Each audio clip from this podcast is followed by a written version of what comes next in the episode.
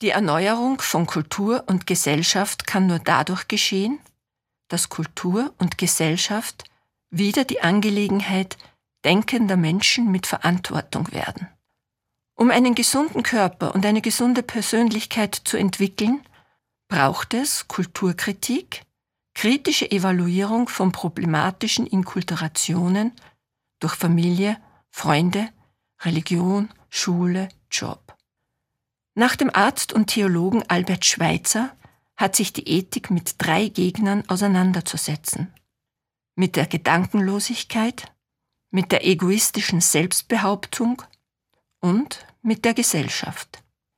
Ethische Kritik an vorherrschender Körpermoral, oft auch gesteuert durch eine Körperindustrie, ist notwendig.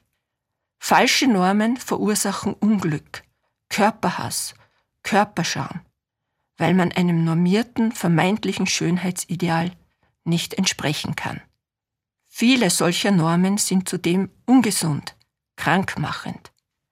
Besonders der Frauenkörper wird solcher Körpermoral als einem Konstrukt, mit dem es sich nicht mehr leiben und leben lässt, unterworfen. Beispiele dafür sind die Aplanierung, die Einebnung der Monats- und Lebenszyklen, Schamlippenkorrekturen und viele andere sogenannte Schönheitsoperationen. Es geht um Schlankheitswahn, wie auch um Mehrgewichtigkeit als Protest gegen soziokulturelle Normierungen. Ethische Kriterien sollten aber die Folgen für Gesundheit und Wohlbefinden sein. In unserer gesellschaftlichen Wahrnehmung ist Reproduktion weiblich, ist Schönheit weiblich, ist Alter Altern weiblich. Das macht großen Druck auf Frauen und ihre Körper. Es sind die Körper, die zählen, so die Philosophin und Feministin Judith Butler, besonders eben für die weibliche Identität. Diese wird über ein körperliches Selbstverhältnis konstruiert.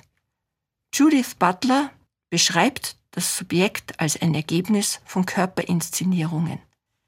Ich bin das Ergebnis meiner körperlichen Performances, meiner Erscheinung, meines Verhaltens, meiner Leistungsfähigkeit, meiner Darbietung, meiner Aktionen. Als solcher ist der Körper ein kulturelles, ein politisches Konstrukt und bestimmt maßgeblich wer wir sind.